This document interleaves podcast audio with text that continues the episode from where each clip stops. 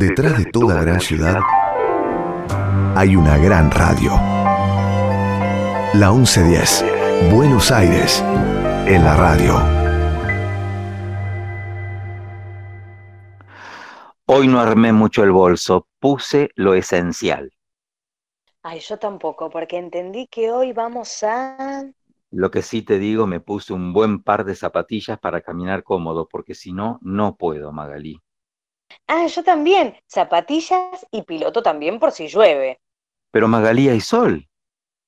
Pero por las dudas. Pero, pero, pero, hay que empezar, Magalí. ¿Con qué? El viaje, Maga, el viaje.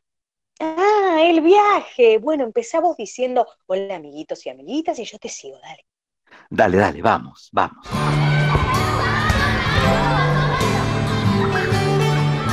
Buenos Aires tiene un montón de plazas, pero solo hay una a la que se llega por el aire.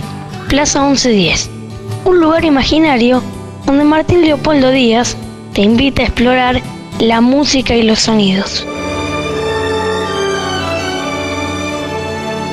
Plaza 1110. Para aprender cantando en la radio pública de Buenos Aires. Lo que hizo el famoso mono liso a la orilla de una zanja. Caso vivo una naranja, qué coraje, qué valor. Aunque se olvidó el cuchillo, en el dulce de membrillo la caso con tenedor. La naranja se pasea de la sala al comedor. No me tires con cuchillo, tírame con tenedor.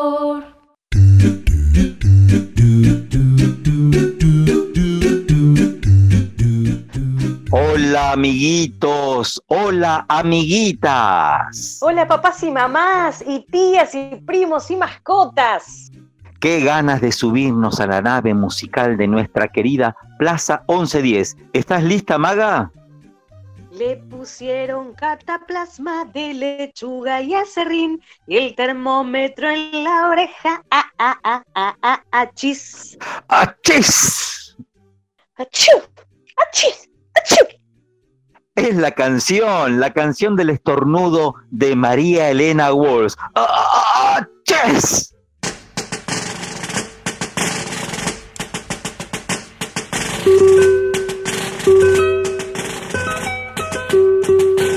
En la guerra le caía mucha nieve en la nariz y Mambrú entristecía.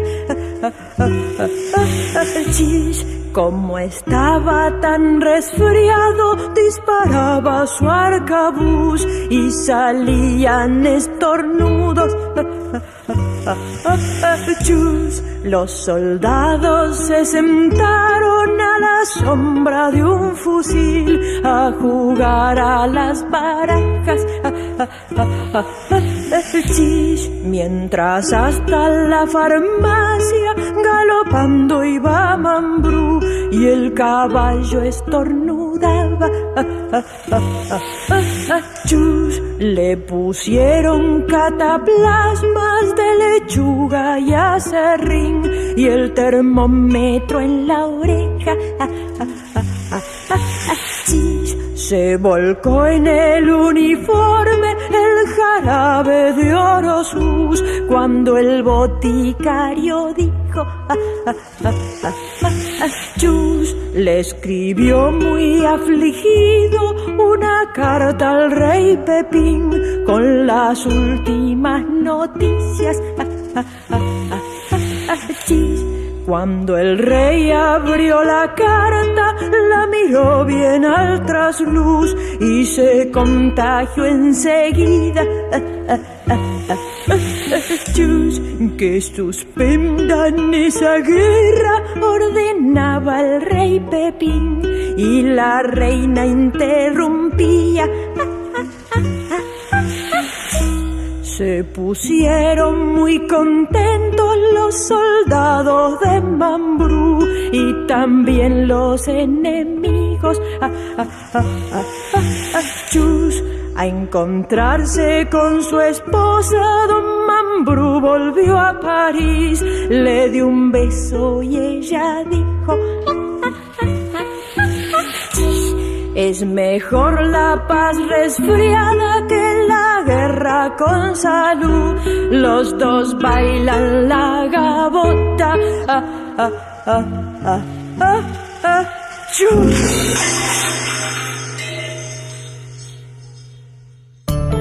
Plaza 1110, donde no hay música más bella que la voz de cualquier niño. Había una vez una vaca en la quebrada de Humahuaca. Como era muy vieja, muy vieja, estaba sorda de una oreja.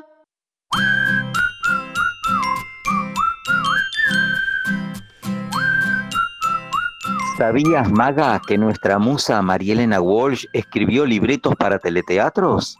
No, no sabía nada. A ver, contanos. Sí, mira, en el año 1958, otra pionera, la directora de televisión María Herminia Avellaneda, impulsó a María Elena a escribir sus primeros libretos para teleteatro y programas infantiles. La felicidad de ver cobrar cuerpo los personajes de sus canciones, imagínate, Doña Disparate o El Rey Bombo, fue el motor del nuevo éxito. ¿Sabes cuál? El varieté para niños. Sí, el varieté para niños. Qué bueno ver a Doña Disparate, qué lindo ver al mono liso, qué lindo la naranja se pasea, qué lindo la tetera de porcelana pero no se ve, qué lindo todo. Ya empezamos a cantar y me pierdo, me, contagio con el baile.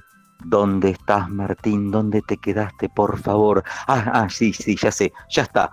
nunca un producto artístico Magalí había permitido a María Elena expresar sus múltiples talentos. Era una mujer polifacética. Canciones para mirar es una serie de, cuadros musicales que ella compuso tan variados como los personajes de Nini Marshall, que ella misma podría haber protagonizado como nadie, ya que era muy buena malabarista y una gran artista haciendo mímica.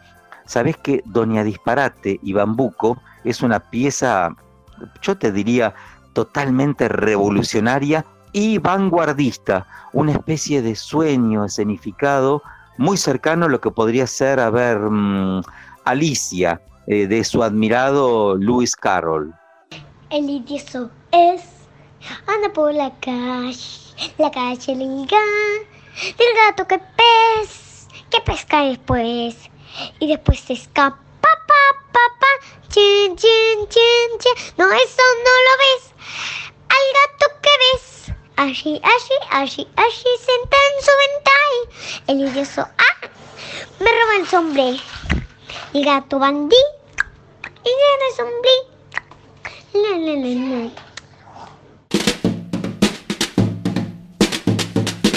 Peligroso es andar por la calle, la calle del gato, del gato que pez, que pesca y después se esconde y escapa. Pa, pa, pa. ¿Lo ves o no lo ves? Al gato que pez allí, allí, sentado en su ventana, a la gente que pasa distraída el gato bandí con caña y anzuel les pesca el sombrero, sombrero y el moño, Lo ves, lo ves, al gato que pes, allí, allí, sentado en su ventanín. El gato francés con tantos hombres, nadie sabe qué ¿Qué hace después? Y el asunto es, es que se disfraza, sa, sa, sa. ¿Lo ves no lo ves? Al gato que ves, allí, allí, sentado en su ventana. Pero el gato un día salió disfrazado con gorra de la, de la policía, disfrazado así una caminata,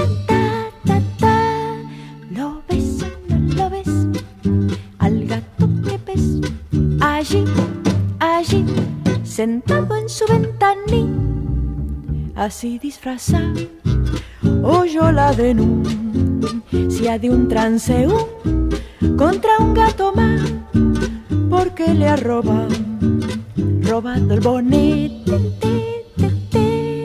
Lo ves o no lo ves, al gato que pes, allí, allí, sentado en su ventanín el gato no puede decirle soy yo, confundido no, tiene más remedio que llevarse preso al calabozo, so, so, so. Lo ves o no lo ves, al gato que pes, allí, allí, sentado en su ventanilla. Plaza 1110 el pelotero musical de la radio de tu ciudad. Estamos invitados a tomar el té, la tetera de porcelana, pero no se ve. Yo no sé por qué. Peligroso es andar por la, la calle del, del gato que pe que pesca y después se esconde. Fue tan grande el éxito que tuvieron estos dos espectáculos que muy pronto los empezaron a llevar a escenas muchas compañías teatrales de distintos países y así consolidando el proyecto de sus sueños. Las grandes compañías discográficas que antes rechazaron sus canciones ahora le pedían de rodillas más o menos para grabar con ellos sus primeros discos como solista. Ay, pero no me digas. Y a ver, Martín, ¿cuáles son esos discos? Ay, a ver, déjame pensar. Em, canciones para mirar, canciones para mí, El país del no me acuerdo y Villancicos, que desde entonces tienen su lugar en casi toda casa con niños, como el Martín Fierro o como Mafalda. Durante unos cuantos años, María Elena se dedicó casi por entero, te diría, ¿eh? a escribir nuevos libros para chicos como So Loco, una colección de limericks que es tal vez su obra maestra. Pero también libros de, ficción como la novela Dylan Kifke o Cuentotopos de Gulubú o los cuentopos para el recreo. Pero también, atención, ¿eh? grabó un, un disco eh, revelándose como una excelente narradora oral. Ella era una excelente narradora oral, Magalí.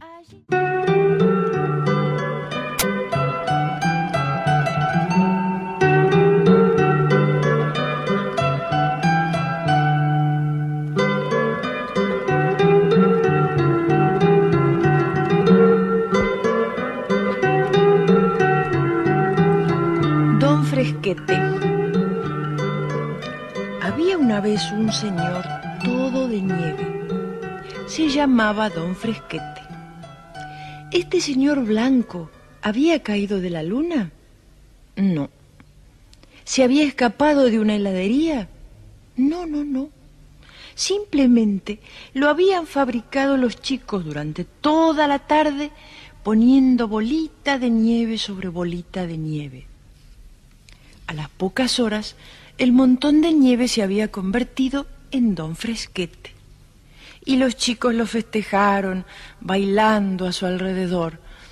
Como hacía mucho escándalo, una abuela se asomó a la puerta para ver qué pasaba. Y los chicos estaban cantando una canción que decía así. Se ha marchado don Fresquete a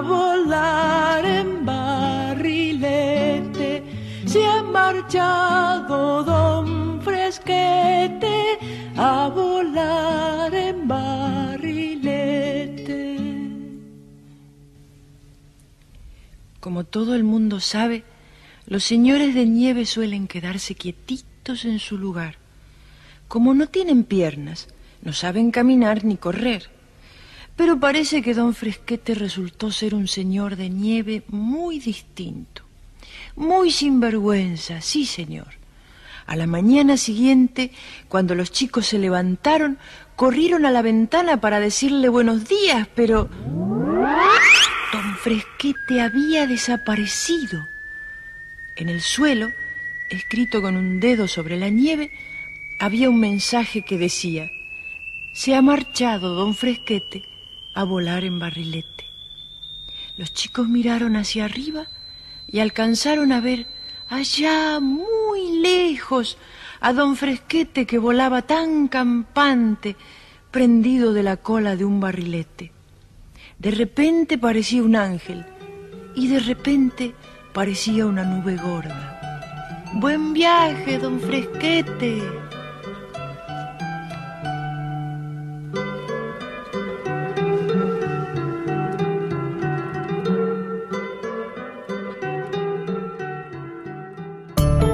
Plaza 1110, donde no hay música más bella que la voz de cualquier niño. Se ríen las ardillas, ja, ja, ja, ja, porque el viento le hace cosquillas. Ay, jacaranda. Mi Buenos Aires querido,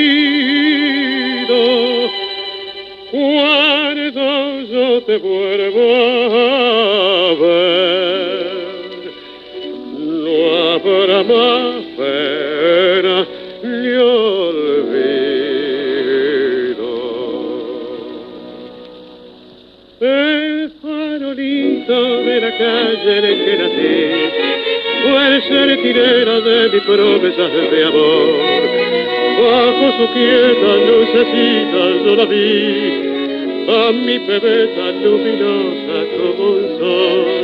Hoy que la suerte quiere que te vuelva a ver, ciudad porteña de mi único querer. Oigo la queja de un bandoneón, dentro mi pecho pide rienda al corazón. Mi Buenos Aires, tierra florida, donde mi vida terminaré. Bajo tu amparo no hay desengaño, vuelan los años. El farolito de la calle en que nací. San. Mi Buenos Aires, este querido, cuando yo te vuelva a ver. Qué lindo Cartardo Gardel. Y qué linda esta ciudad a la que vinimos hoy. Pepe, pero no, no fuimos a ningún lado, Martir. Así es, querida Magalí, y hoy nos quedamos en casa, nos quedamos en nuestra querida Buenos Aires, mi Buenos Aires querido. Cuando yo te vuelva a ver. Hermosa ciudad la nuestra. Sí, amiga mía, hermosa, la verdad que te digo que sí, yo que viví tanto tiempo fuera te lo puedo decir con todas las palabras y todas las mayúsculas. Nos tomamos un descanso, nuestro primer viaje por el mundo, por Dios, basta de maletas, basta de cambios de temperatura, eh, y por un tiempo nos quedamos en nuestra ciudad para homenajear desde acá mismo a nuestra artista de hoy. ¿Artista? Una señora artista, Maga, una artista con mayúsculas, además, te diría, una mujer cautivante, Y porteña. porteña de nacimiento, artista del mundo por adopción. Ay, me muero de intriga. ¿Quién es? ¿Quién es Martín? ¿Quién es?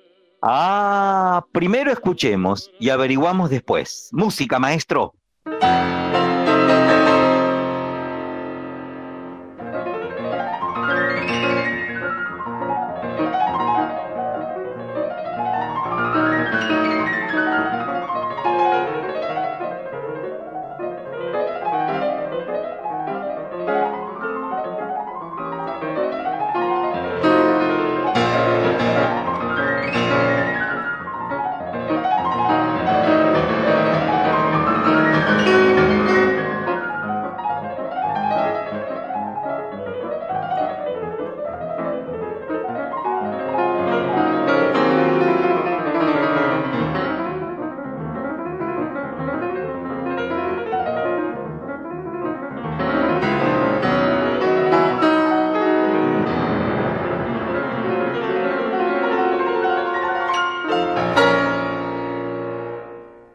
Plaza 1110, un programa donde entra toda la banda.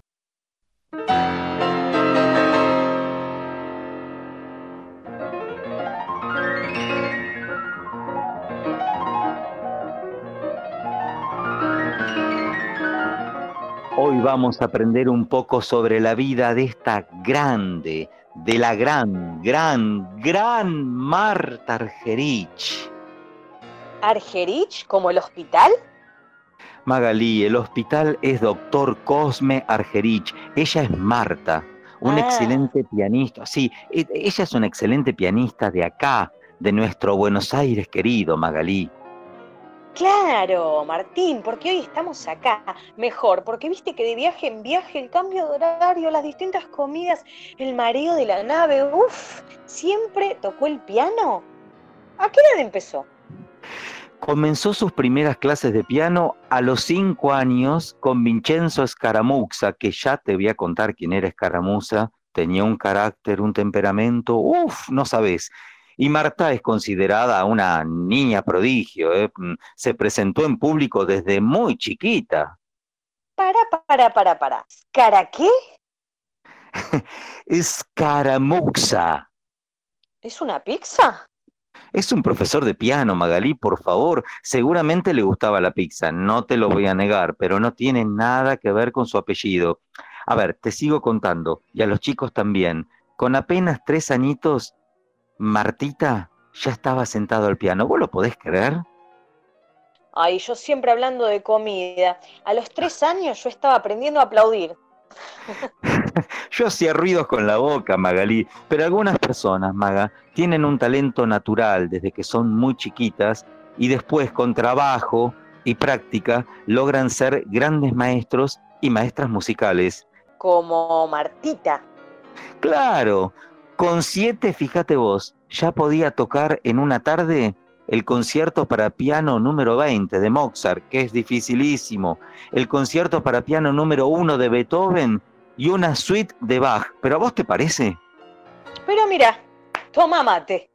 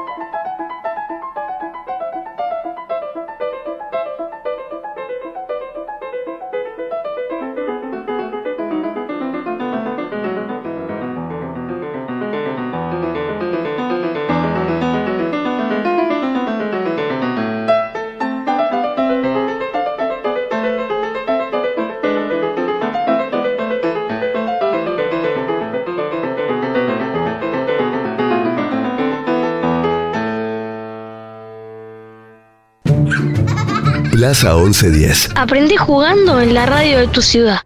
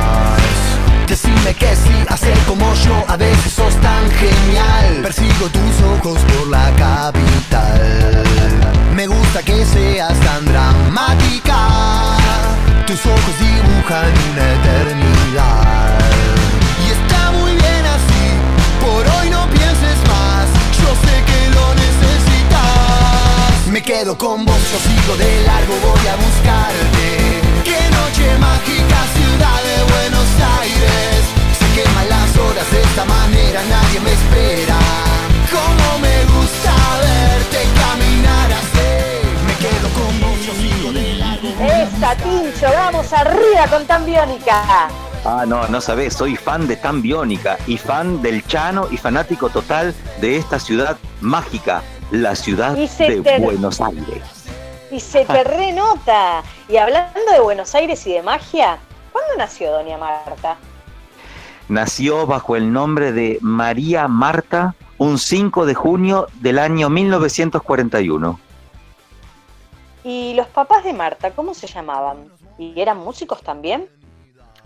El papá se llamaba Juan Manuel Argerich y la mamá Juanita Heller. Los dos eran economistas y comprometidos militantes. Ella socialista y él radical. Ninguno de los dos era músico maga. Juana Heller venía de una familia rusa que vino a la Argentina en el siglo XIX. Rusa como nuestro amigo Tchaikovsky. ¡Qué memoria, maga, por favor! Claro, como nuestro amigo, el músico clásico Piotr Ilyich Tchaikovsky. Mm, ¿Te acuerdas cuando viajamos a Rusia? El frío que hacía, por favor. Qué bien hablamos ruso esa vez, Martín. La familia se instaló en la colonia Villa Clara, en la provincia de Entre Ríos, donde nació Juana. Y como en Villa Clara no había escuela secundaria, te estoy hablando con acento ruso como puedo, Juanita con 11 años abandonó la colonia agrícola para viajar a Buenos Aires, donde vivía su abuela. Martín, estás hablando en ruso y estamos en Buenos Aires. ¡Ay, maga! ¿Se habrán dado cuenta? No sé, pero a ver, empecé a hablar en porteño, dale. Como yo te decía, ¿viste? Qué, lindas están estas calles de Buenos Aires. A los dos años y medio, Martita iba en la guardería. Allí tenía un compañerito que siempre la, de- la desafiaba para que cumpliera pruebas. A que no sos capaz de subirte a la mesa, le dijo el chabón. A que no sos capaz de correr hasta ella, hasta, hasta allá. A que no sos capaz vos de saltar con un pie. ¿A que no sos capaz? Seguí contando, Martín, que los chicos se van a confundir, por favor. Seguí, seguí. ¿Saben qué hacía la pequeña Argerich? Le respondía siempre de una forma muy inteligente. Un día le dijo, ¿a que no sos capaz de tocar el piano? La niña levantó la tapa del instrumento y vos sabés que con un dedo tocó la melodía de una de las canciones que les hacían escuchar hasta que la maestra se quedó helada, se detuvo en la puerta y le preguntó, ¿quién te enseñó eso, Martita? Y ella le dijo, nadie.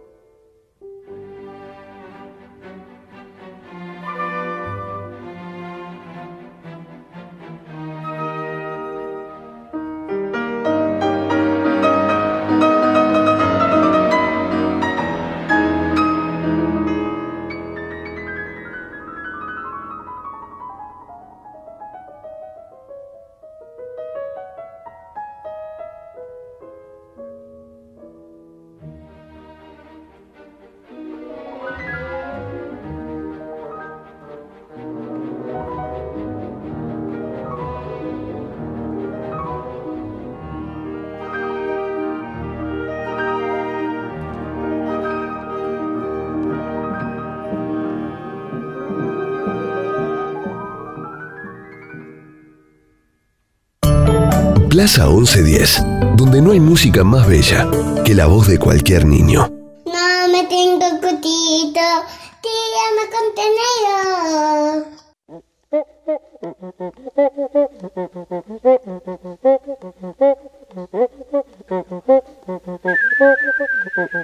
Sale un bote a sufrir. Es como Venecia sin ti. Tararara, tararara. Camalote va flotando, arrastrado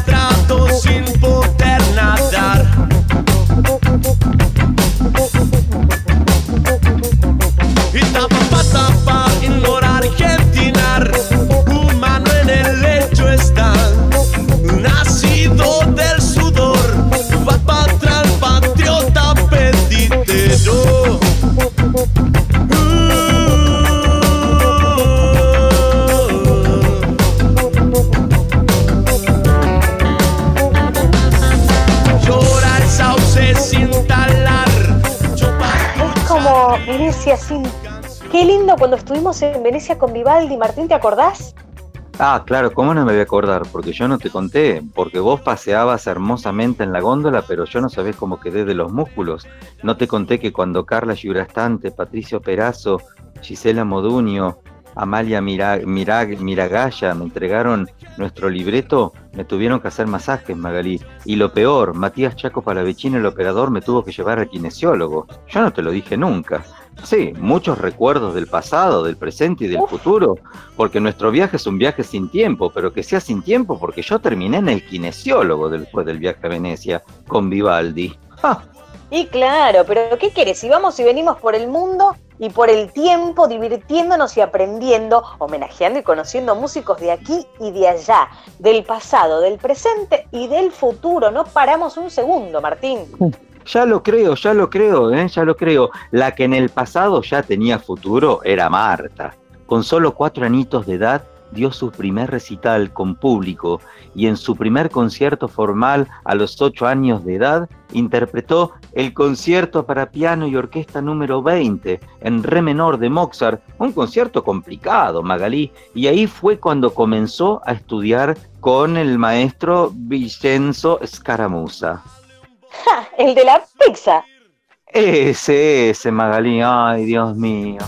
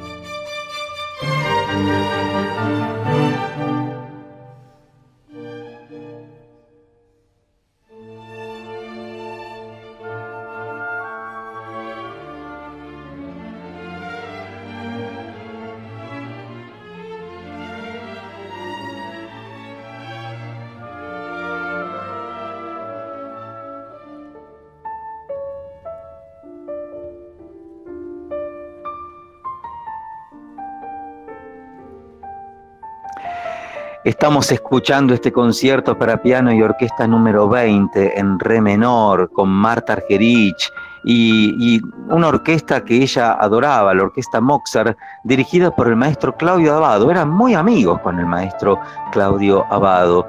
Bueno, les contábamos que Martita, Marta Argerich, estudió con Escaramuza. Escaramuza fue, entre otros, maestro de Bruno Gelber y, y fue quien la preparó en Argentina antes de estudiar en Europa.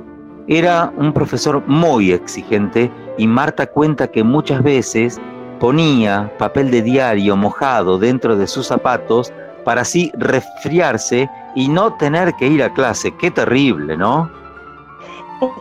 Genia y pilla también, Marta. Pero se enfermaba y es feo estar en la cama con dolor de cabeza y de garganta. Sí, sí, por supuesto, pero me parece que con tal de no estudiar no le importaba nada.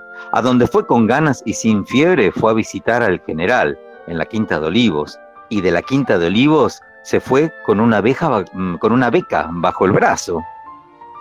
¿Qué general? ¿La general Paz?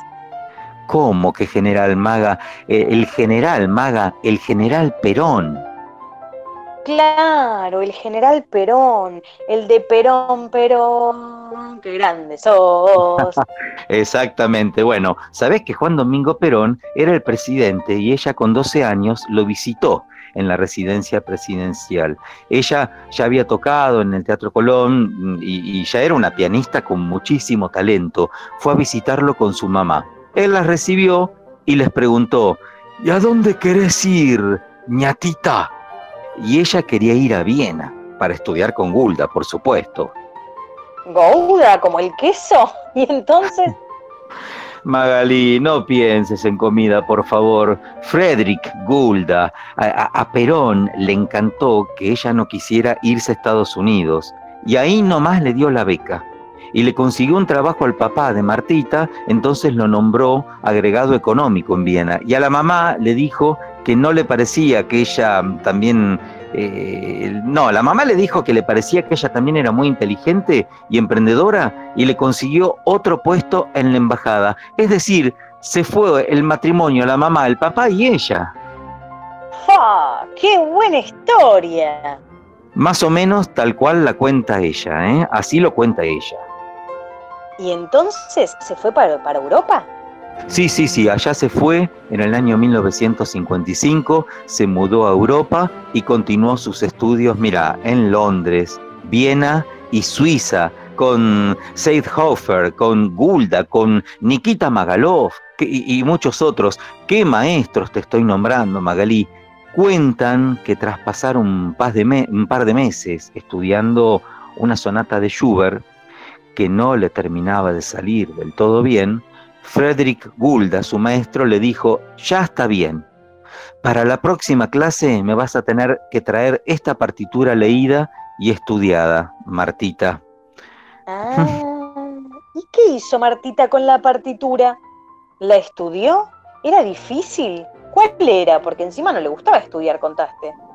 Sí, sí, a ver, dicen que no le gustaba estudiar, pero ella estudia mucho ahora, ¿eh? Pero vos sabés, bueno, que en aquel momento era, a ver, ella no le gustaba ir a las clases de escaramuza porque era muy severo. Bueno, cuando Frederick Gulda, eh, Gulda le dice que tenía que traer una partitura de un día para el otro, de una semana para la otra, la partitura era nada más y nada menos que Gaspar de la Nuit, de Ravel que está considerada una de las composiciones más difíciles escritas para piano. Marta se llevó la partitura a la casa, se la estudió y la tocó perfectamente en la siguiente clase. Pero ¿sabes lo que dijo? No sabía que era una pieza tan difícil. Esta mujer es increíble. Y si yo hubiera tocado el piano como ella a los tres años, también creería de por vida que no hay cosas difíciles. Mira, en 1957 ganó las competencias de piano de Bolzano y de Ginebra y en 1965 uno de los concursos más prestigiosos del mundo, el concurso internacional Chopin de Varsovia. Cuando tenía 16 años ganó el concurso Busoni y la competencia internacional en Ginebra. ¿Qué querés que te diga? Tocara donde tocara, el público era cautivado por nuestra Marta Argerich.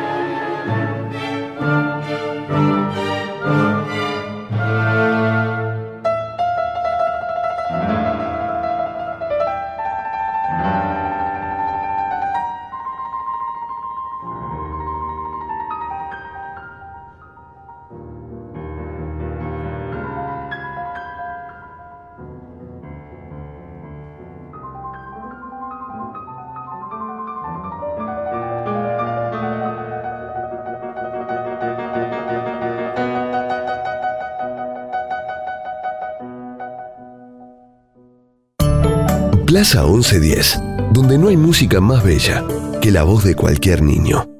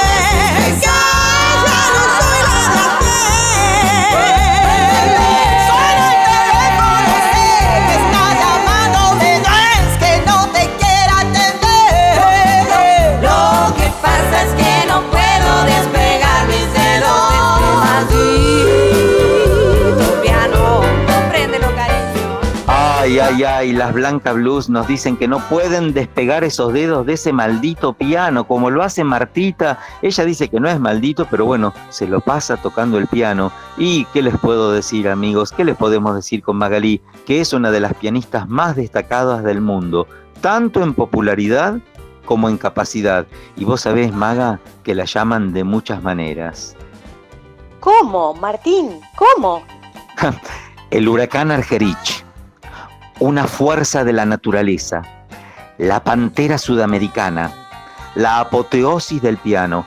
Ella odia, le rehuye a todo este tipo de clasificaciones y antes de reconocerse como una leyenda del piano del siglo XX, Marta Argerich prefiere simplemente no hablar sobre su arte y esquivar todo tipo de entrevistas que lo obligan a definir su manera de tocar. No le gustan las entrevistas a Marta Argerich.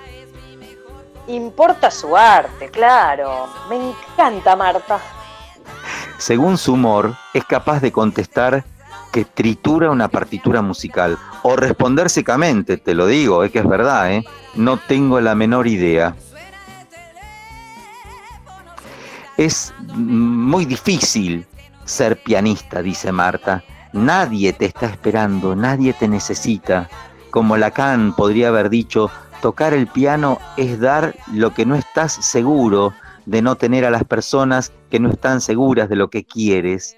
Llamativamente Marta, en plena crisis con su piano, pensó que su vocación era el dibujo, ¿sabes? No, no sabía. Eh, menos mal que no, porque es una pianista genial. Sí, además ella dice que la música le salvó la vida, ¿eh? ¿A qué hora toca? ¿A la mañana? Ah, no, no, ella tiene horarios muy particulares. Eh, parece que solo trabaja bien cuando todo el mundo duerme, cuando los relojes se detienen. Marta estudiaba desde las 2 de la mañana hasta las 6 más o menos, con frecuentes interrupciones para hablar por teléfono. Vos sabés que hablando de sus dudas y temores con sus amigos, para leer, para escuchar la radio o ver quién la llama a la puerta, eh, a ver, como verdadera genia, supo reconocer que lo peor que puede ocurrirle a un artista es copiarse a sí mismo. Y es quizá allí donde radica su verdadero arte. Cuando uno le escucha tocar, yo te aseguro que Marta Argerich transmite la sensación de descubrir la música por primera vez.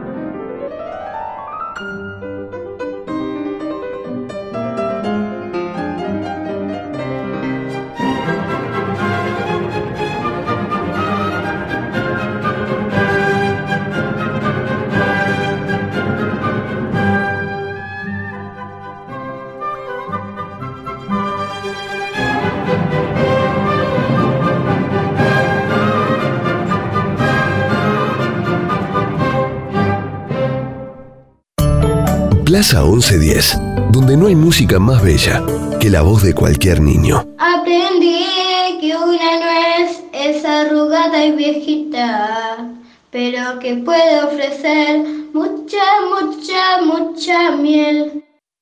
Hoy Remida BA te trae una nueva propuesta. Adivinanza sonora.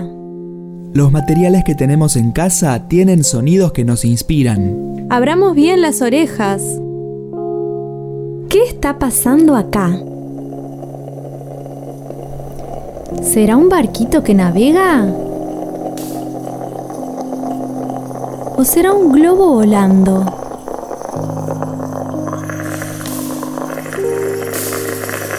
Estoy preparándome un café. ¿Quién se mueve por aquí? ¿Será un tucán en la selva?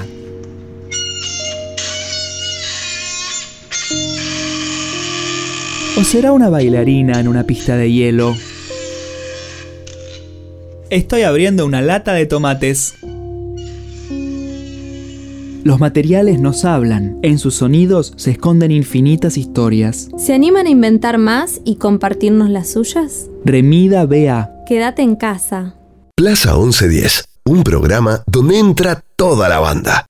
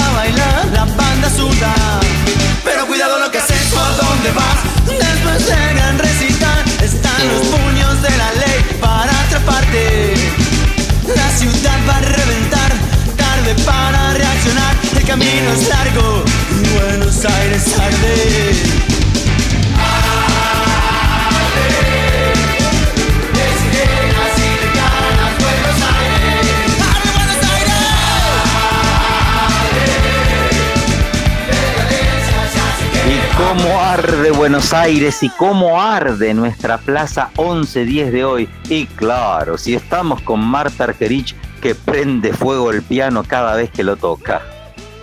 Pero por supuesto, ay, cómo me gusta Martín la adivinanza sonora. Vos sabés que ese ruido me hace la cubetera cuando saco los hielos. ¿En serio?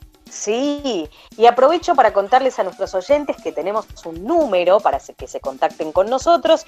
Es el WhatsApp de la radio y es el 15 36 99 86 60. Repito para que anoten bien en el teléfono, guarden el contacto y todo eso. ¿Listos? 15 36 99 86 60. Siempre aclarando que es para nuestro programa Plaza 1110. Y además nos pueden encontrar ingresando por Twitter a arroba la 1110. Ya anoté todo. ¿Y ahora qué sigue, Maga?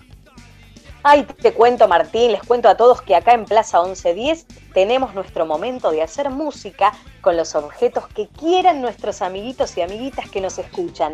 A mí se me ocurrió que pueden mandarnos, por ejemplo, de cucharas contra las ollas, un duchador, palmas, un bollo de masa contra la mesada, las ruedas de un carrito de compras, cortar verduras, colar los fideos, la licuadora, golpear la milanesa con el puño, esa me encanta. Freír con ayuda de un adulto siempre, ¿eh? Ya estoy componiendo, ¿eh? algo bien rítmico, te digo. Pero es que es muy divertido. Pueden componer con lo que quieran y tengan en sus casas. Mientras tanto, escuchemos a Sofía, Camila, Rayen, Andy y Amelia, que ya nos enviaron su propia música.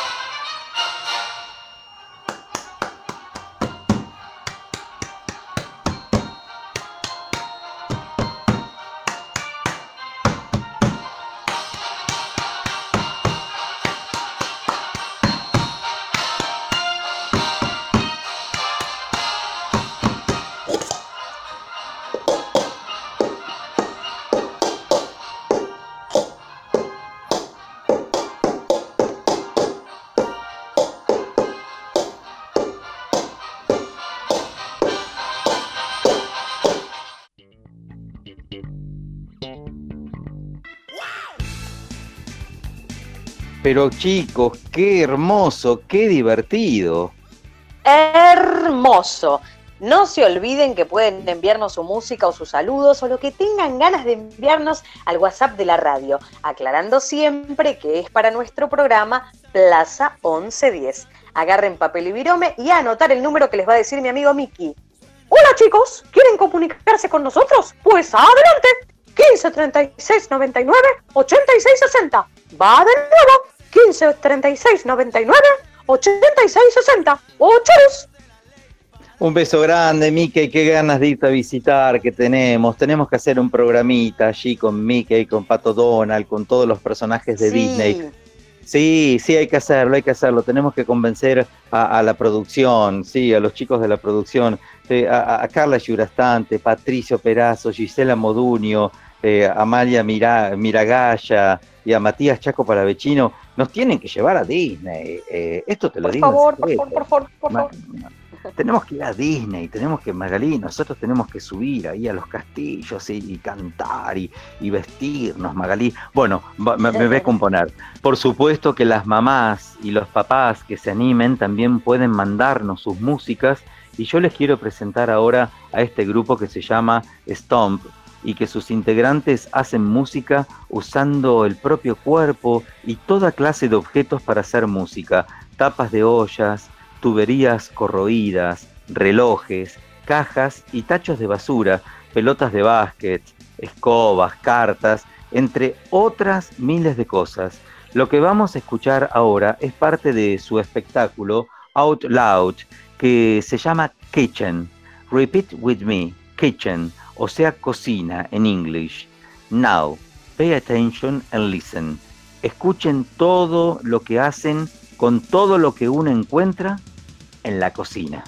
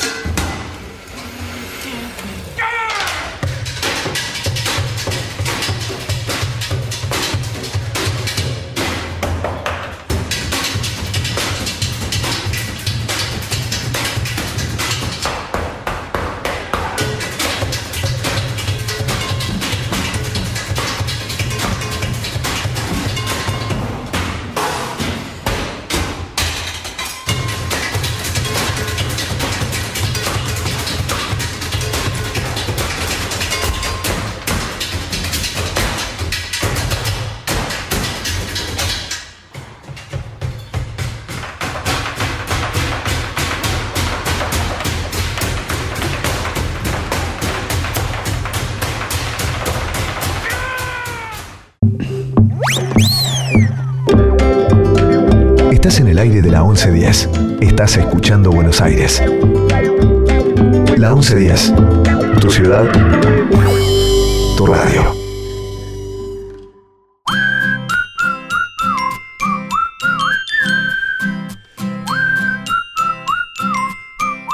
Seguimos en esta plaza 1110, queridos amigos, hoy en este programa recordando a la gran Marta Argerich.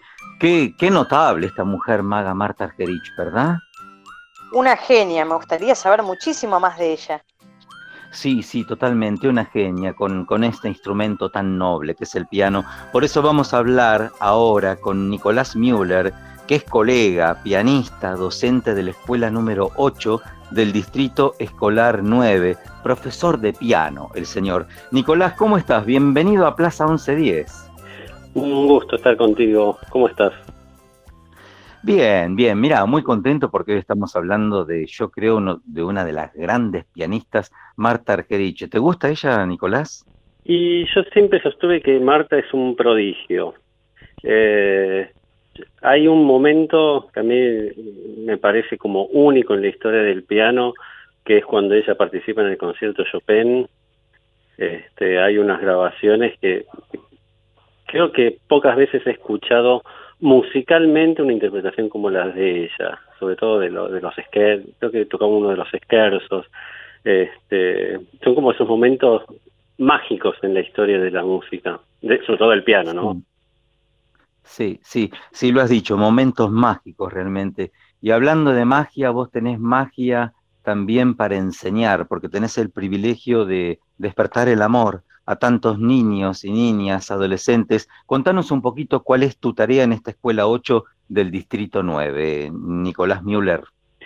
Eh, un poco el trabajo que nosotros hacemos, como vos bien mencionás, es despertar la pasión por el instrumento y despertarlo desde un lugar eh, que no solamente quede en lo lúdico, si bien las escuelas de música trabajan eh, no en un nivel performativo como el de un conservatorio, este, se trabaja desde un lugar eh, un poco, podríamos llamarlo más descontracturado en cuanto a los repertorios que abordamos. Entonces podemos tomar la música popular, la música clásica, pero a la vez intentamos no dejar de lado, de soslayar la parte técnica, que es un, algo clave para poder trabajar luego en el desarrollo pianístico futuro de los niños, formarlos técnicamente y a la vez despertarles el gusto por la música que vayan a querer hacer en un futuro. Seguramente de ahí tendremos un semillero de músicos populares o un semillero de músicos clásicos, este, pero bueno, eso por ahí el tiempo lo dirá. Claro, claro. Ahora, a mí me parece que hay algo absurdo en la música, que es música, mm, catalogar algo, música clásica, música popular. Yo creo que la música es una sola, el piano es uno solo, y no existe división entre piano popular o piano clásico. ¿Vos qué pensás?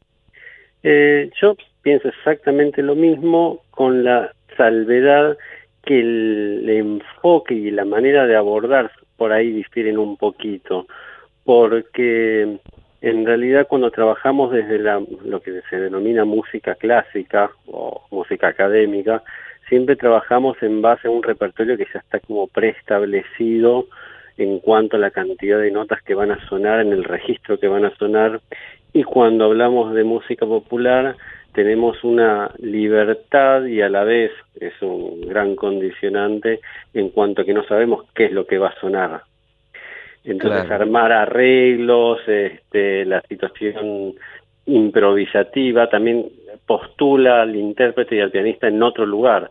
Entonces, metodológicamente son como puntos de, abordaje distintos, pero el, la resultante sonora para mí sigue siendo eso, es música, como bien decís. Totalmente, totalmente. Estamos dialogando en esta Plaza 1110, queridos amigos, chicos, chicas, con Nicolás Müller, que es pianista, docente de la escuela número 8 del Distrito 9. Eh, ¿Tenés muchos alumnos? ¿Cómo es el régimen eh, en la escuela, Nicolás?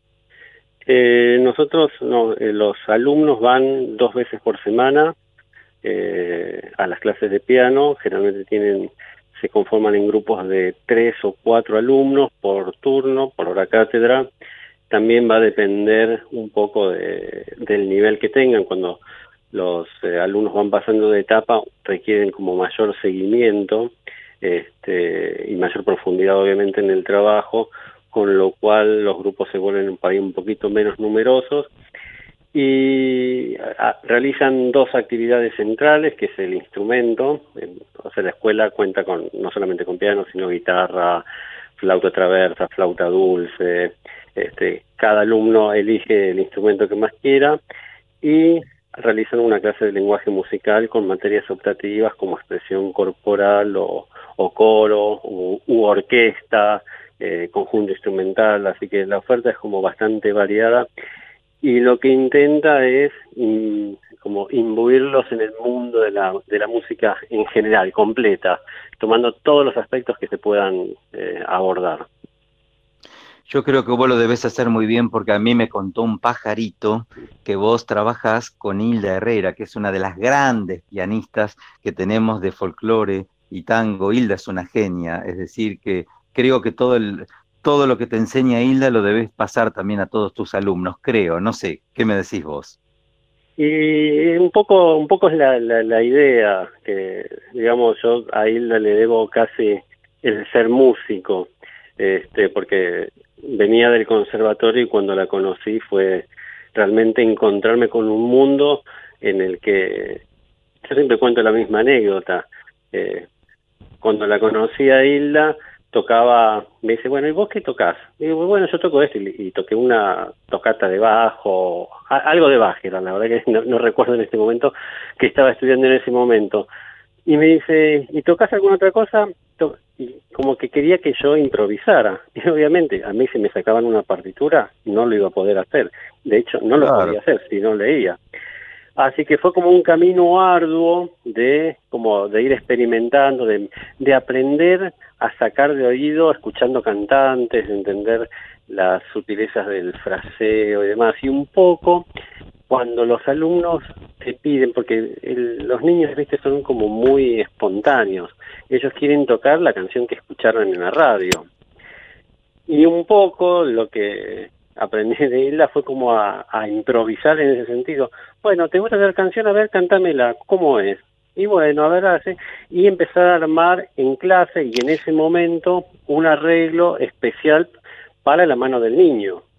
Porque por ahí tiene Claro. 5 años, 7 años, 10 años, entonces hay que ver la extensión, cuánto, este, cuál es su problemática, cuáles son sus facilidades y en base a eso ir armándole el repertorio. Y me parece que es un trabajo súper gratificante. O armar obras a cuatro manos, así que en, e- no, en ese sentido yo soy feliz haciendo eso. Qué bien, qué bien. Nicolás, tenemos un minuto. A mí me gustaría que en un minuto nos resumas, que nos digas cuál es tu mensaje para aquellos niños, niñas que nos están escuchando en este momento, que quieren tocar un instrumento musical y quizá no están decididos todavía por el piano. ¿Qué les espera en el maravilloso mundo del piano? Y el piano, una de las mayores cosas que brinda es la posibilidad de representar no solamente una melodía, sino una armonía, ubicarnos rítmicamente en, en una base, este, diríamos, o sea, un pianista diría que es el mejor instrumento, obviamente. El Este, madre, el instrumento madre. Exacto. Podría ser tal vez uno de los más completos en cuanto a posibilidades sonoras, este, que nos permite como abordar eh, casi casi el registro orquestal entero. Eh, Ujú. Así que, y obviamente lo que nos depara es un camino arduo de estudio y casi un, eh, un sacerdocio hacia el instrumento. Exactamente. Querido Nicolás Müller, muchísimas gracias por este ratito. A ver cuándo nos vemos en el estudio. Y, y bueno, que viva la música, viva el piano y viva Marta Argerich. Chau, chau, gracias. Martita, muchas gracias. Un abrazo. Nicolás Müller, pianista, docente de la escuela número 8 del distrito 9, ha pasado por esta plaza 1110.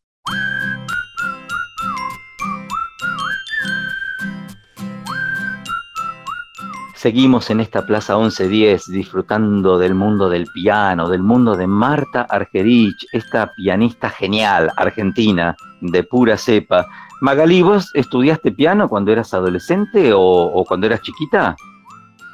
Vos sabés que mi papá me enseñó a tocar el piano, el primer instrumento que aprendí. Qué bien, tu primer instrumento. Bueno, vos sabés Sí. que ahora vamos a eh, qué bueno, que ahora vamos a hablar a continuación con Ornella Piguín, que es estudiante de piano. Eh, ahora ella nos lo va a contar todo. Ornella, ¿cómo estás? Hola, ¿todo bien? ¿Usted? Bueno, una ¿Cómo alegría. Bien, bien, una Bien. alegría saludarte. ¿Qué edad tenés, Ornella, vos? 16 años. ¿Y en qué escuela estudiás piano? En la escuela número 8, distri- distrito 9. Ah, perfecto. ¿Con quién estudias? ¿En qué cátedra estás? En la cátedra de piano. ¿Pero con qué profesor? Ah, con Selva. Con Selva. Selva Santesteban, ahí, ahí, creo que Sí. es- sí, Santesteban, ahí está, sí, sí, sí. Bueno, ¿cuánto hace que estudias piano? Y ya van a ser casi 10 años. Ah, hace bastante, entonces. ¿Dónde comenzaste a estudiar? ¿Siempre en la escuela o comenzaste con un profesor particular? Sí, al principio hice un año eh, con el método Suzuki y después me pasé a la escuela. Bien, bien. Claro, vamos a contarles a nuestros amiguitos que el método Suzuki es un método de aprendizaje. Te dio resultado, ¿verdad? Dicen que da bastante resultado el método Suzuki. ¿Cómo te fue a vos con él? La verdad que bien, era escuchar las piezas y intentar de a poco sacar las dos manos. Fue algo que dio muy buen resultado. Si bien fue un solo año y yo era muy chica, bueno, al día de hoy igual se nota que sirvió y me abrió el oído. Claro, claro. Viste, Ornella, qué importante cuando uno comienza a estudiar un instrumento es comenzar bien, con el pie derecho, con un buen profesor o un buen método, porque si no se puede transformar en una experiencia no muy agradable, ¿verdad? Sí, coincido. Eso suele Claro. pasar mucho. Viste, claro, porque depende mucho también del profesor, si te estimula, si no te estimula. Bueno, ¿y cómo es ir a una clase de, de piano? A ver, ¿cuántas veces vas? Contanos para esta Plaza 1110. Bien, eh, yo voy dos veces por semana, 40 minutos la clase, y lo que hacemos es eh, elegir una canción, a veces son clásicas, a veces elijo yo alguna más contemporánea, y vamos viendo de a poco la mano derecha, después la mano izquierda, y después vamos eh, incrementando cosas como los matices, trabajamos un poco más los ritmos, y todo eso para que la obra vaya creciendo y los resultados estén bien palpables. Claro, claro, claro. ¿Y había, a- había alguien en tu familia que era pianista o a vos te nació este gusto por el piano así espontáneamente? Bueno, de eso hay una historia.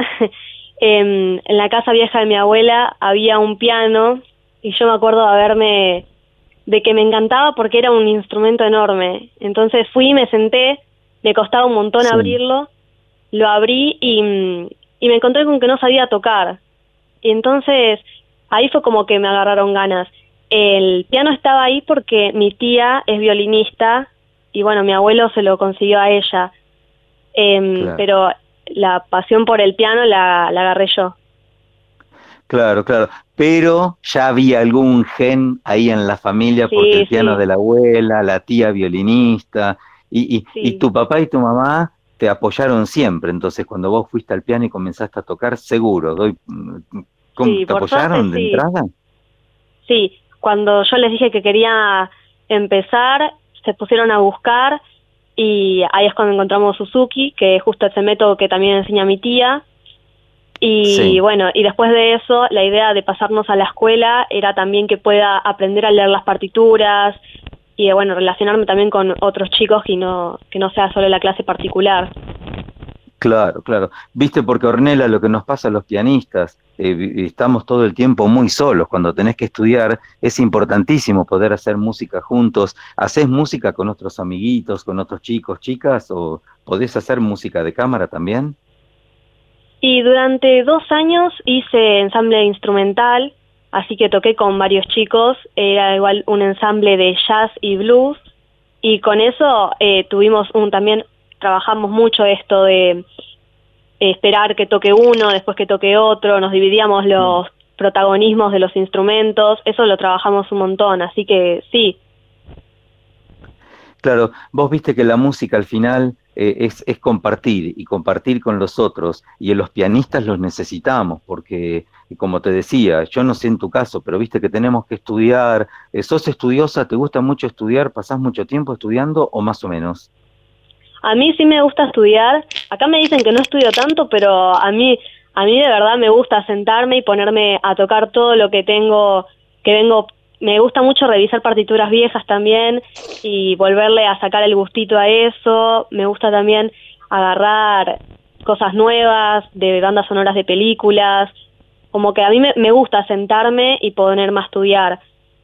Qué bien. A veces bien. no hay tanto tiempo como uno quiere, pero Claro, claro. No, pero te digo una cosa, es preferible que lo hagas así, como de una forma estable y, y todos los días un poquito, a que te que estudies por ahí ocho horas por día y que luego, viste, uno se cansa de estudiar mucho tiempo. Más vale poco y estable y no mucho y que luego sea discontinuo. No sé vos qué pensás como pianista. no, yo pienso lo mismo. Además es también un poco renovador eh, tocar un poco, después a otro día seguir. Eso hace, que, creo yo, que también crezca una obra. Porque si no todo Claro. junto el mismo día uno se abomba, entonces no sale bien. Totalmente. Mira, yo tenía un profesor que decía que hay que hacer higiene mental siempre el pianista, hay que dejar reposar la obra. Estamos dialogando con Ornella Piguín, queridos amiguitos, eh, que es estudiante de la escuela 9 del la escuela 8 del distrito 9 y mm, que estudia con Selva Santesteban. Y repertorio, ¿qué preferís? ¿Clásico, popular o indistinto? Me es indistinto. Eh, tuvo un momento que me gustó muchísimo lo clásico eh, y ahí, bueno, entró justo Mozart, que la empecé hace dos años, que me me encantó. Eh, Bach, así de barroco, también me gusta muchísimo. Y bueno, el- lo que le agarré el gusto ahora es de las bandas sonoras de películas. Ah, tenemos una música maravillosa, maravillosa para, escrita para piano. Eh, Es maravillosa la música para, y aparte difícil de interpretar, ¿eh? No es tan fácil como todo el mundo piensa, ¿eh? No, la verdad que no. Y ahí juega ¿Viste? mucho la expresión y la interpretación que le da un artista.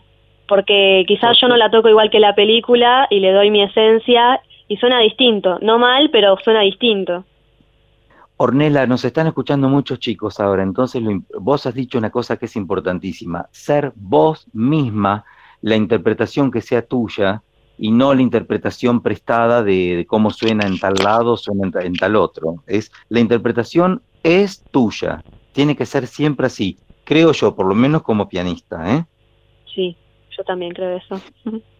Ornella, Marta Argerich, ¿te gusta como pianista? ¿La escuchaste alguna vez? Sí, la escuché un par de veces. De hecho, la fui a escuchar cuando tocó en la Plaza del Vaticano hace unos años. Y mm, la verdad que es un artista admirable, cómo toca y desde la edad en que empezó y cómo fue todo, todo su crecimiento, es admirable. Sí, sí, sí. Ornella, qué placer hablar con vos. ¿Sabés qué vamos a hacer ahora? Eh, va a hablar tu piano, tu Mozart. Vamos a escucharte entonces aquí en esta Plaza 1110 interpretar este segundo movimiento de la sonata en do mayor eh, de Mozart y realmente ha sido un gusto. Me gustaría que, que nos dijeras algo antes de despedirte y que tu música hable a todos los chicos que te están escuchando y que mm, están estudiando piano. Bueno, yo creo que diría que si tienen interés por la música, por el instrumento que sea, que se animen, porque la música es un lenguaje no hablado, es una forma de expresión, por esto, por esto juega muy, es muy importante cómo un artista toca una obra y está buenísimo que se puedan animar porque no se pierde nada, de hecho se gana conocimiento en otra área y, mm, y está buenísimo probar y animarse a ver qué sale. Totalmente de acuerdo. Ornella, nos quedamos con tu música, te mandamos un abrazo muy grande, te felicitamos, haceles llegar a tu familia un gran abrazo y felicitarlos por el apoyo que te dan, porque los músicos, sin el apoyo familiar, sin la contención, a veces, muchas veces, no somos nada, es decir, necesitamos del empuje de los nuestros.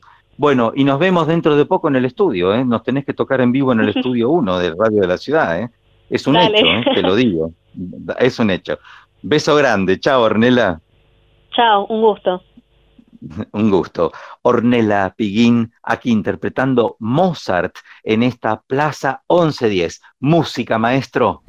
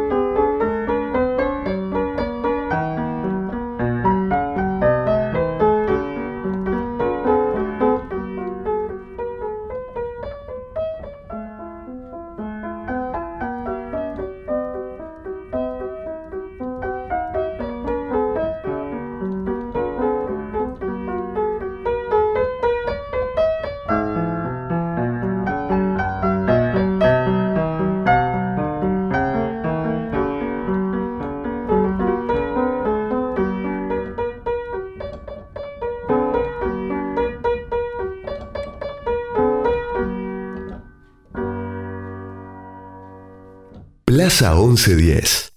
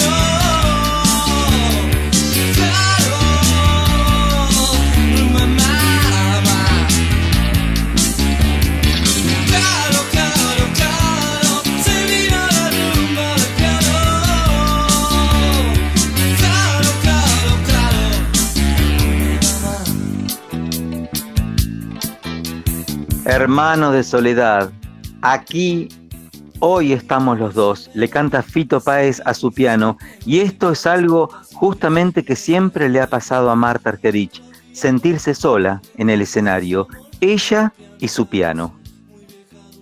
Y hablando de sentirse sola, Martín, vos sabes muy bien que yo soy una romántica en el fondo. Y quiero saber si Marta se casó. Mira, si es por enamorados, nunca le faltaron ni le faltarán. Es verla y enamorarse.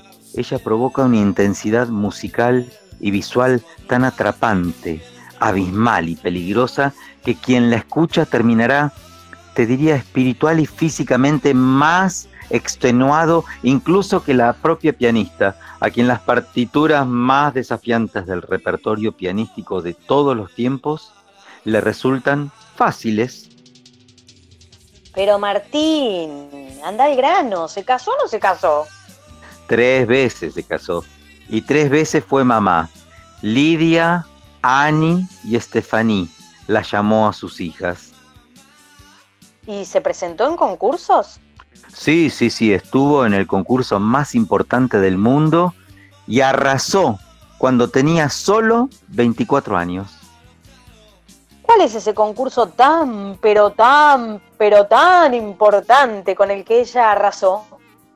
Concurso Internacional de Piano Chopin de Varsovia. Muchos años más tarde dejó de tocar sola, decía que se sentía observada como un insecto y se dedicó a tocar conciertos, solamente conciertos para piano y orquesta o música de cámara.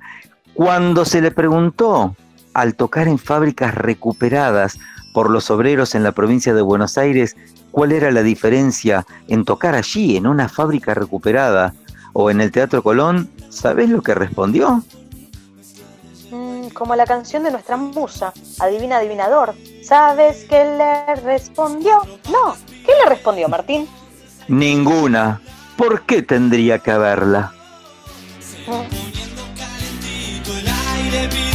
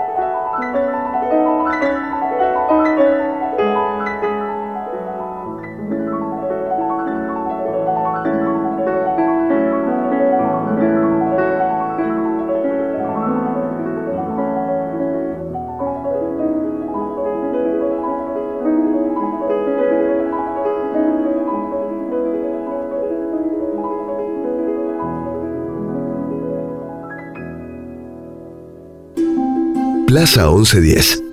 Un programa que suena a tu compás.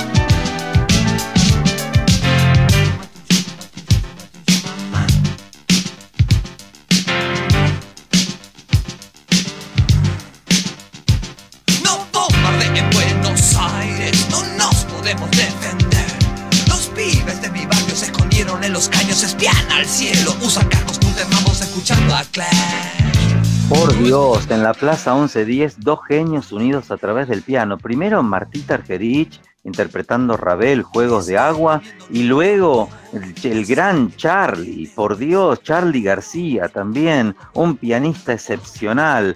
Eh, bueno, les cuento amigos que en el, en el redescubrimiento de los compositores clásicos es donde Marta Argerich marca un antes y un después en la historia de la música. Sus interpretaciones de Bach, Haydn, Mozart o Beethoven revelan algo jamás escuchado, eh, algo jamás eh, eh, pensado, nuevo, libre, moderno, futurista. Es quizá por eso que el suyo es un estilo como un piano de- del futuro, algo así como un legado para las próximas generaciones. Una artista tan grande, contemporánea nuestra, es un legado ella misma.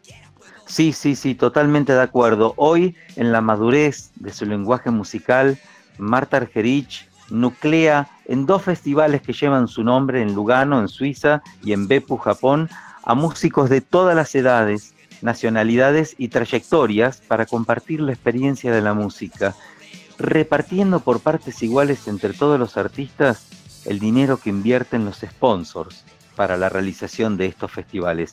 Una genia, una grande Marta Argerich. Aunque quieres que lo hagamos de noche. Y si quieres darme un beso alguna vez, es posible que me suba a tu.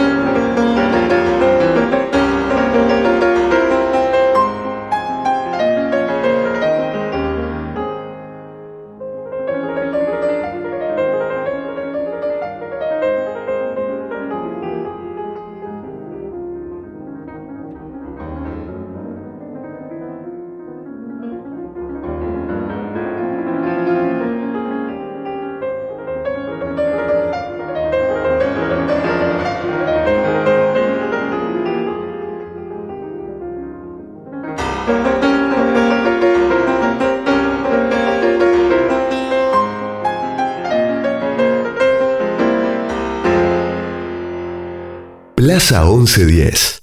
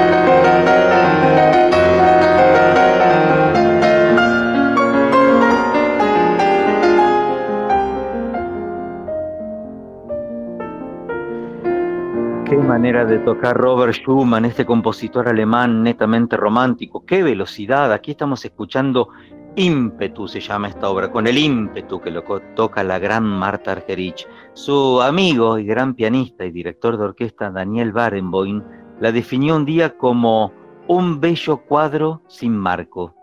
Desde pequeña Marta tuvo una personalidad libre, un profundo carácter rebelde, poco estructurada, despreocupada. Tal era su desorganización general que se olvidaba sus honorarios sobre el piano en, en más de una ocasión, te diría. ¿eh? Uf, es menos mal que se lo devolvían. Sí, los otros músicos la querían mucho porque siempre los ayudó atravesar crisis cuando se sentían mal y con dudas que sufren por la misma profesión. ¿Sabés que cuando tocó en el Teatro Colón, ella estaba por salir a tocar y le toma como miedo? Y un día estaba yo con ella y me empezó a hablar, estoy cansada, no quiero salir a tocar, eh, tengo miedo. En fin, Marta es tan humana, es un, un personaje, pero todos, todos la queremos. Buena música y encima buena persona también. ¿Qué tul? Enemiga de la injusticia, siempre dice aquello que piensa honestamente y se revela contra todo tipo de hipocresía. Y justa. Sí, Maga, un día con la honestidad que la caracteriza, Marta dijo, no quiero ser una máquina de tocar el piano. Un solista vive solo, toca solo, come solo. Es muy poco para mí.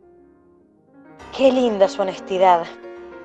Totalmente, totalmente. Por eso ha sido reconocida especialmente por sus interpretaciones de compositores clásicos del siglo XX. Una de sus grabaciones más notables reúne al concierto para mm, piano número 3 de Rachmaninoff, eh, que es dificilísimo. El concierto para piano y orquesta número 1 de Tchaikovsky, también dificilísimo. Obtuvo tres premios Grammy también en el año 2000, 2005 y 2006.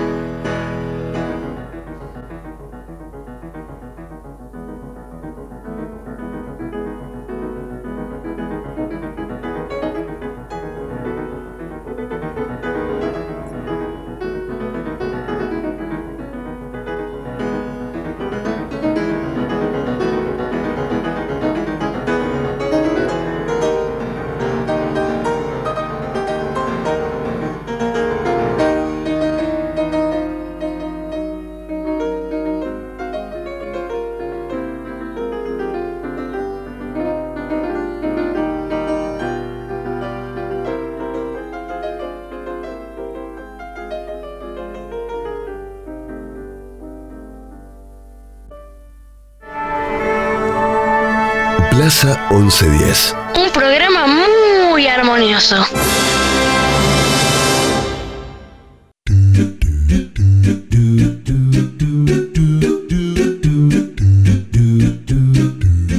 Pero qué buen viaje por nuestra ciudad de Buenos Aires nos hicimos hoy, Martín. ¡Fa! Soñado, soñado, Maga, hoy. Y decime, ¿ya sabés dónde vamos a ir la próxima? Nunca se sabe, pero algo me dice que quizás la nave tenga que moverse un poquito más lejos. ¿Te parece cerrar este hermoso programa de Plaza 1110 con nuestra musa inspiradora? Ay, sí, sí, me encanta escuchar a María Elena Walsh. Gracias por oírnos, amiguitos y amiguitas. Hasta la próxima. Gracias, gracias a todos, también a toda la tripulación de esta nave 1110. Estoy hablando de, mm, de Carla Yurastante, de Patricio Perazo, de Gisela Modunio, de Amelia Miragaglia, de Matías Chaco Palavicino y a todos ustedes, amiguitos. Gracias y hasta el próximo destino. Chau, chau, gracias Magalí. Beso, beso. Chau. Pez de platino fino, fino. Ven a dormir en mi gorro marino. Un delfín que toca el violín. Voy a pescar con mi red marinera. Y me esperan para bailar. Loca de risa la espuma del mar.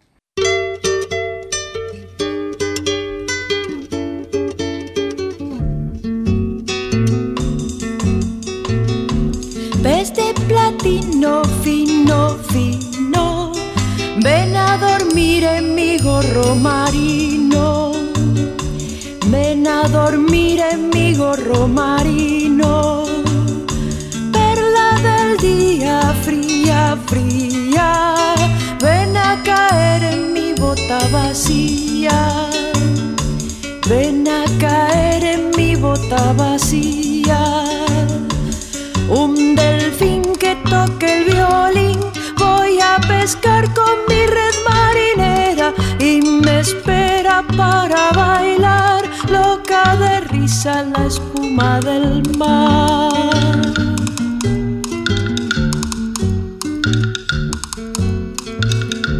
Feo cangrejo viejo, viejo, ven a mirarte el perfil en mi espejo. Ven a mirarte el perfil en mi espejo. Flaca sirena, buena, buena. Ven a encantar mi palacio de arena. Ven a encantar mi palacio de arena. Un delfín que toque el violín. Voy a pescar con mi y me espera para bailar loca de risa la espuma del mar.